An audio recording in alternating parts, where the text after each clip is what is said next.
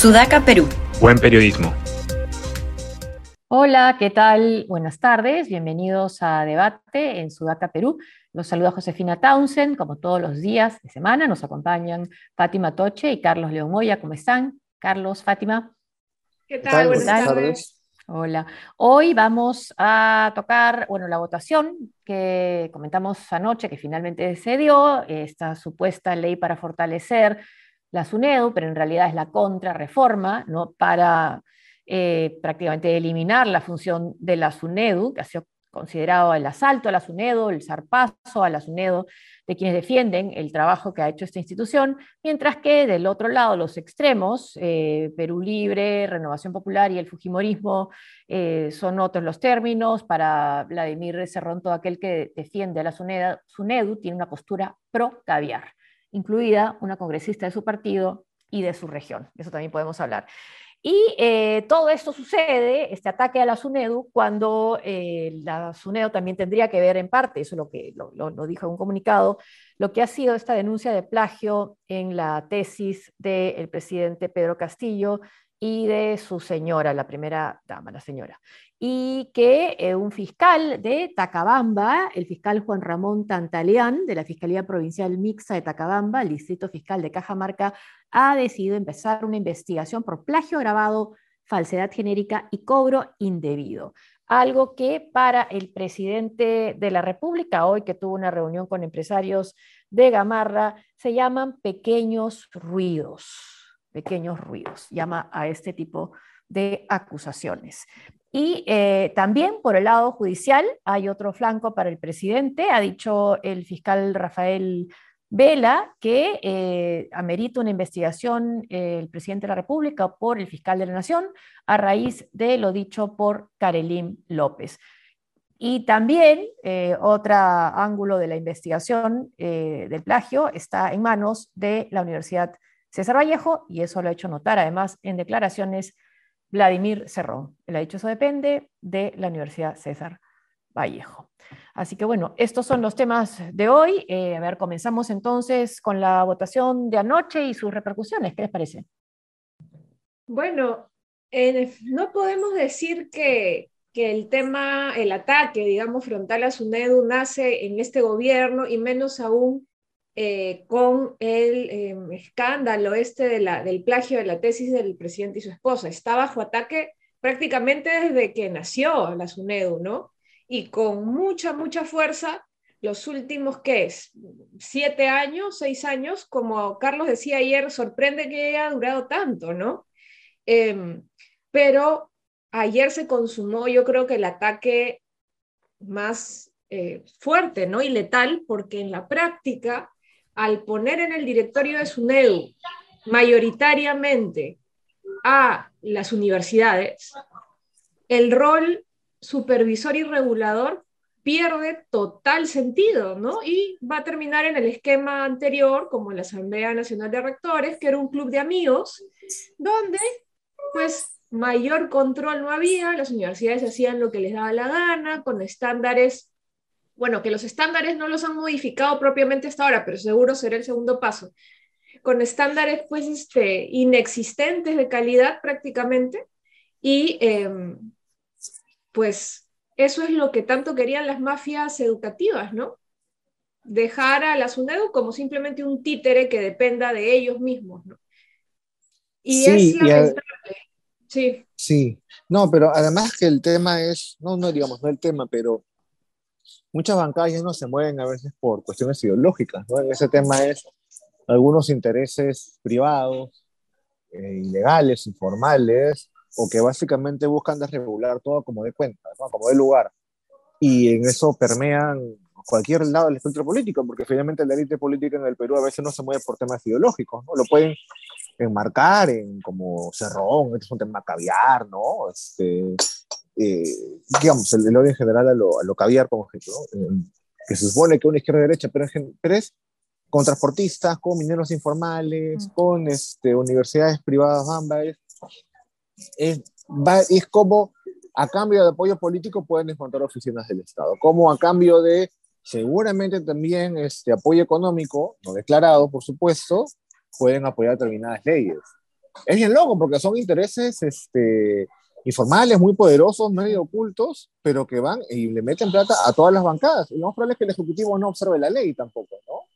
Entonces ya han entrado, sí, por, por Congreso, por Ejecutivo, izquierda, derecha, ya son intereses que permean todo. El caso de los transportistas, ¿no?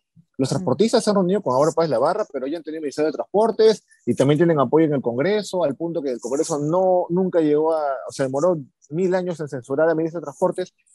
Es porque esos intereses organizados están ahí, ¿no? Y no distinguen este, ni ideologías, y los que, los que tienen supuestamente ideología, tampoco. Plata, apoyo político, ahí yo estoy, ahí yo te acepto. Claro, cuando hablamos de los extremos se juntan, acá no es un extremo hablando de extremos ideológicos, ¿no? O sea, hablamos de quienes están eh, dispuestos a llegar a extremos de perjudicar avances en nuestro país, de seguir teniendo sus, beneficios. Pero, pero y, además que lo marcan en eso, ¿no? O sea, cuando le marcan son una retórica ideológica, ¿no? Para Cerrón es Así, este para disimular, exactamente. Claro, o sea, de verdad que lo marcan en eso, o sea, hacen el esfuerzo al menos de, de, decir que hay un tema ideológico atrás y no hay, pero al menos pretenden. Hay, eh, Jaime Saavedra, me acuerdo que lo entrevistamos eh, hace algún tiempo, que es eh, director del Banco Mundial para Educación a nivel global, no de una región u otra región, que ya sería bastante importante, sino a nivel global. Y él decía, bueno, claro, sí hay pues contrarreformas porque hay perdedores y ganadores en las reformas que, se, que comienzan en los países, ¿no? Pero lo que pasa es que acá los que se han sentido perdedores es porque han estado ganando demasiado, ¿no? Y no quieren ceder nada a esas tremendas ganancias que tenían, ¿no? Eh, tú lo has dicho, bueno, en transportes, ahora en las universidades y así, ¿no?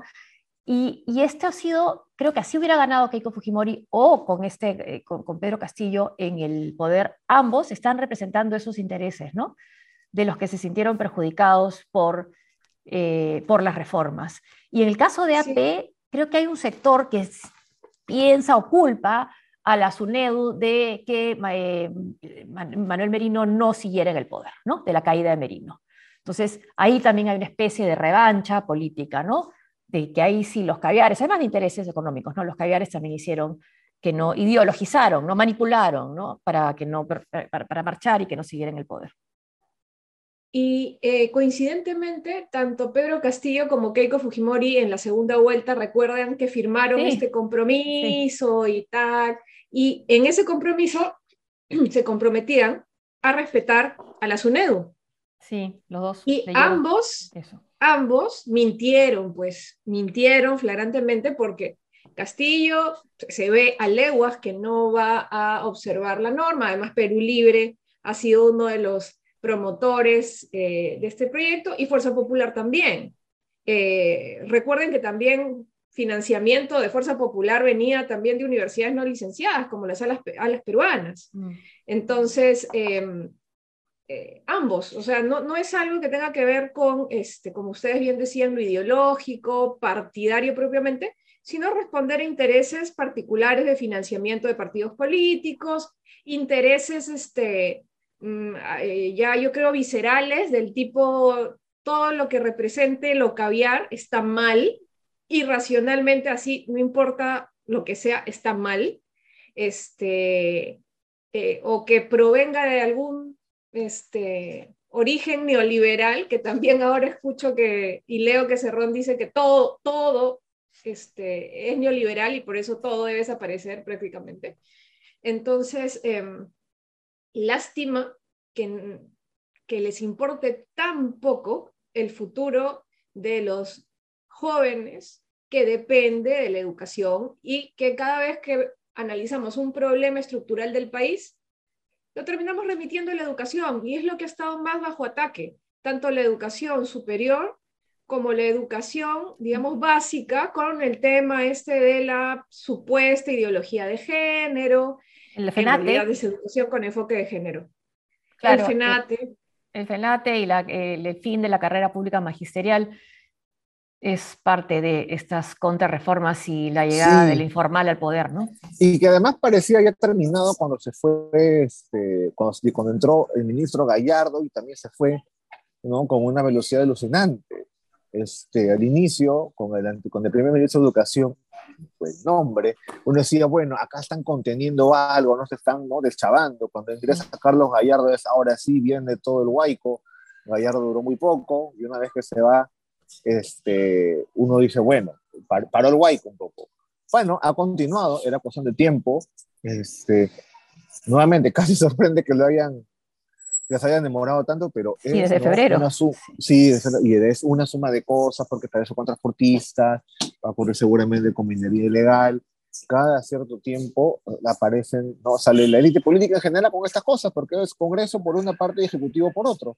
Y las bancadas que están en contra, que proponen algún tipo de mantener el aparato del Estado, son chiquitas, enanas, ¿no? Y los movimientos que lo defienden, incluidos ciudadanos que lo defienden, por ejemplo, yo son pues minoritarios y la capacidad de movilización que tienen es limitada, ¿no? Entonces, lo más probable es que sigan arrasando.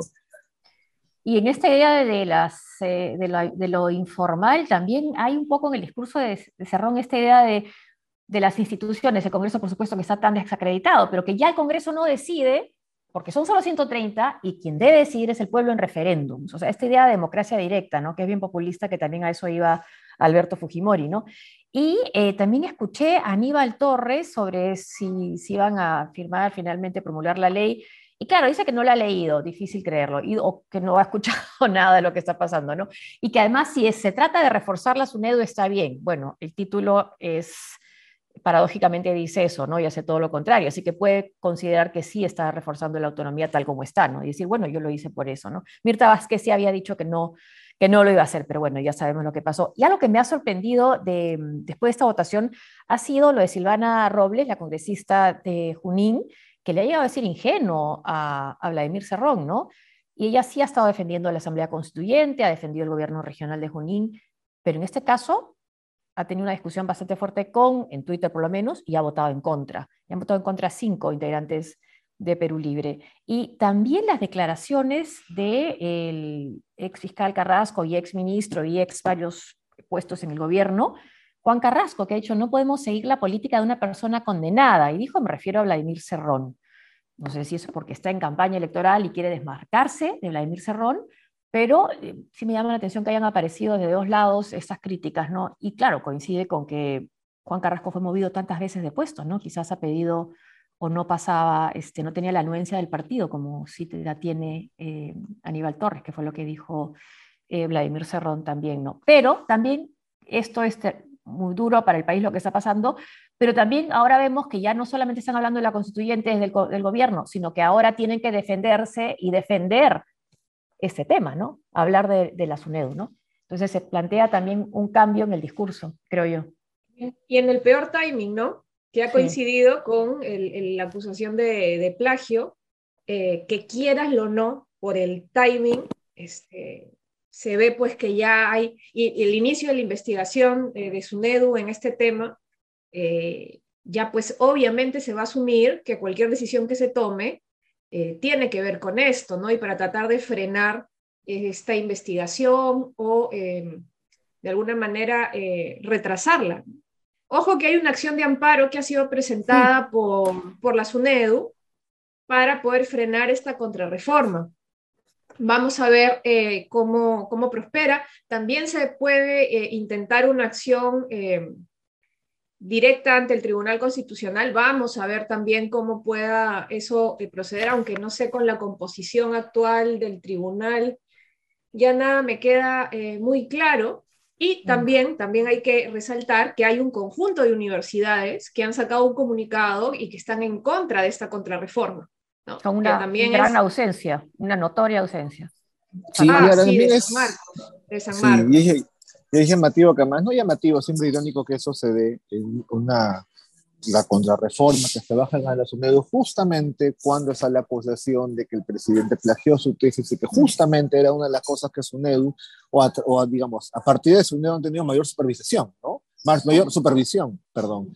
Entonces es, es cierto, el presidente plagió muy bien, que le caigan todos apanado con pollo, pero hay que bajarnos igual de la instancia que supervisaba que esa cosa no ocurra, o que hizo que los estándares fueran más altos, ¿no? Y esto va ya que el presidente más, le, digamos, entre otros problemas, de su tesis también tiene ya un problema de acusación fiscal. Sí. Ahora me llama, vamos a ver, ¿no? ¿Qué, qué va a pasar? Esta iniciativa que, que, que día, creo que es un, no, un amparo, ¿no? De, desde la SUNEDU está la otra que ha convocado, que se ha convocado para reunir firmas, ¿no? Y pedir la inconstitucionalidad de esta ley y, eh, bueno, probablemente esperando también si es que la promulga o no el Ejecutivo. Pero lo que me sorprende, o quisiera, porque me sorprendió en febrero no ver más estudiantes en las calles.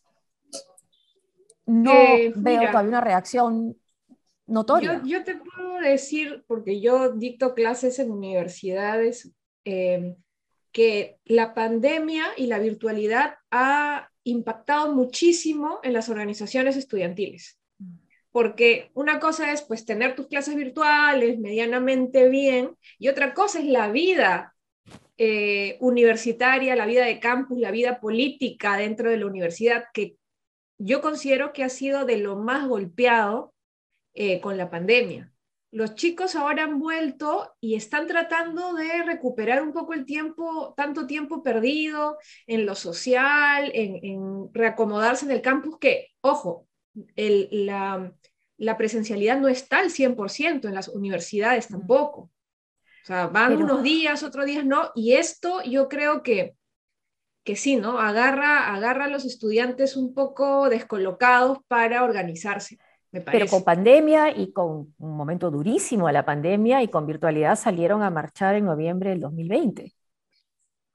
Sí, pero creo que era una circunstancia muy excepcional, ¿no? Y bueno, y murieron y mataron a dos, ¿no? También eso. Mataron a dos. No era, ¿no? Era, como todos contra un enemigo muy claro, ¿no? Manuel Merino, justamente que tenía la simpatía de una col este, y era básicamente ¿no? la toma del Estado de manera muy visible, casi, casi en televisión nacional. Y se, y se eh, tumbaban a un presidente que, sea lo que sea, Vizcarra, tenía popularidad. Exacto, tenía, popularidad. Entonces, obviamente. era por una, era por una causa muy endeble, además, ¿no? Era, ni siquiera era como un audio, un video, una cosa muy, digamos, endeble para una vacancia de esa velocidad, en todo caso, para que después hacer la vida no se moleste. Es verdad, entonces, este y, y, además, este, yo creo que la para, el, para el estudiante, la SUNEDU, lo que pasa es que quien ha vivido pre-SUNEDU ve, ve los beneficios ¿no? de la SUNEDU, pero quien, quien ha empezado su vida universitaria ya con estas reglas del juego, todavía no, no percibe, yo creo, el grueso, tal vez los estudiantes, qué es lo que se está perdiendo necesariamente, ¿no? yo creo que eso también los tiene todavía en, en este letargo, ¿no? Pero no subestimemos tampoco los movimientos este, universitarios, estudiantiles, que, que, que, al final son los que mueven aquí este, las, las, grandes eh, movilizaciones sociales.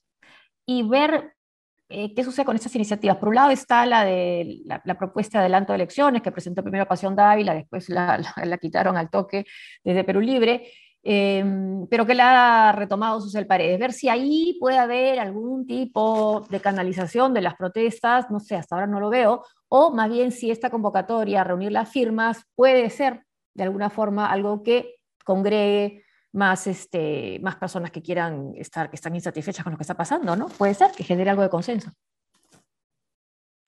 Sí, tal vez, tal vez esto, sí. Sí, aunque ahí, claro, pasa que igual, ¿no? Movilizar por esto me sigue pareciendo tan bueno que, que no va a pasar, ¿no? Este, la salida es legal, creo que es una iniciativa de César Sabache para hacer una iniciativa legal, una acción de constitucionalidad, que quizás, claro, en el Perú muchas veces estas cosas, cuando no surgen por presión popular, que es bien espontánea eh, y bien, bien, bien excepcional, es por temas legales, ¿no? Y finalmente, cuando, cuando muchas veces en el Perú se aprueban las cosas, se desmontan se saltan temas legales, lo hacen mal, no lo hacen así con parche. Quizá allí haya una salida. Finalmente lo legal a veces se puede salvar de estas cosas.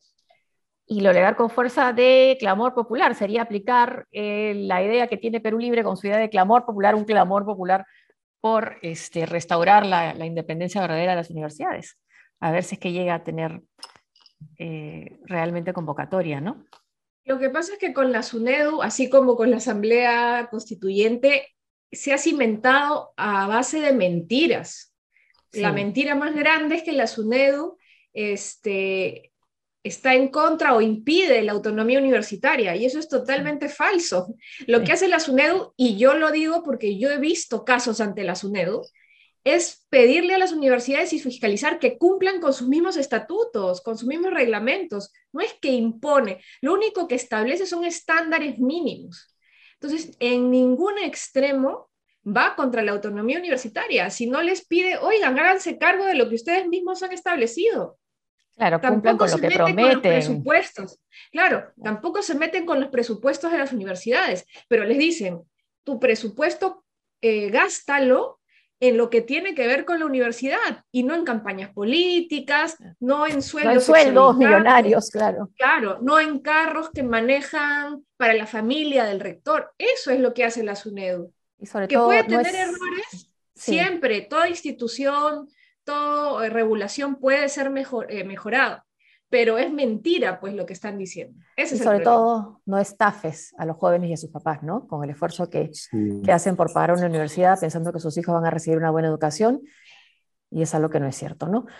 Bueno, hasta aquí el debate o el consenso de hoy. depresión, depresión, su podcast diario con su Ya nos reímos ya porque bueno. Vamos a vernos entonces eh, mañana viernes. Hasta mañana entonces. Gracias, Carlos, Fátima. Gracias a ustedes por seguirnos. cuídense. Nos vemos.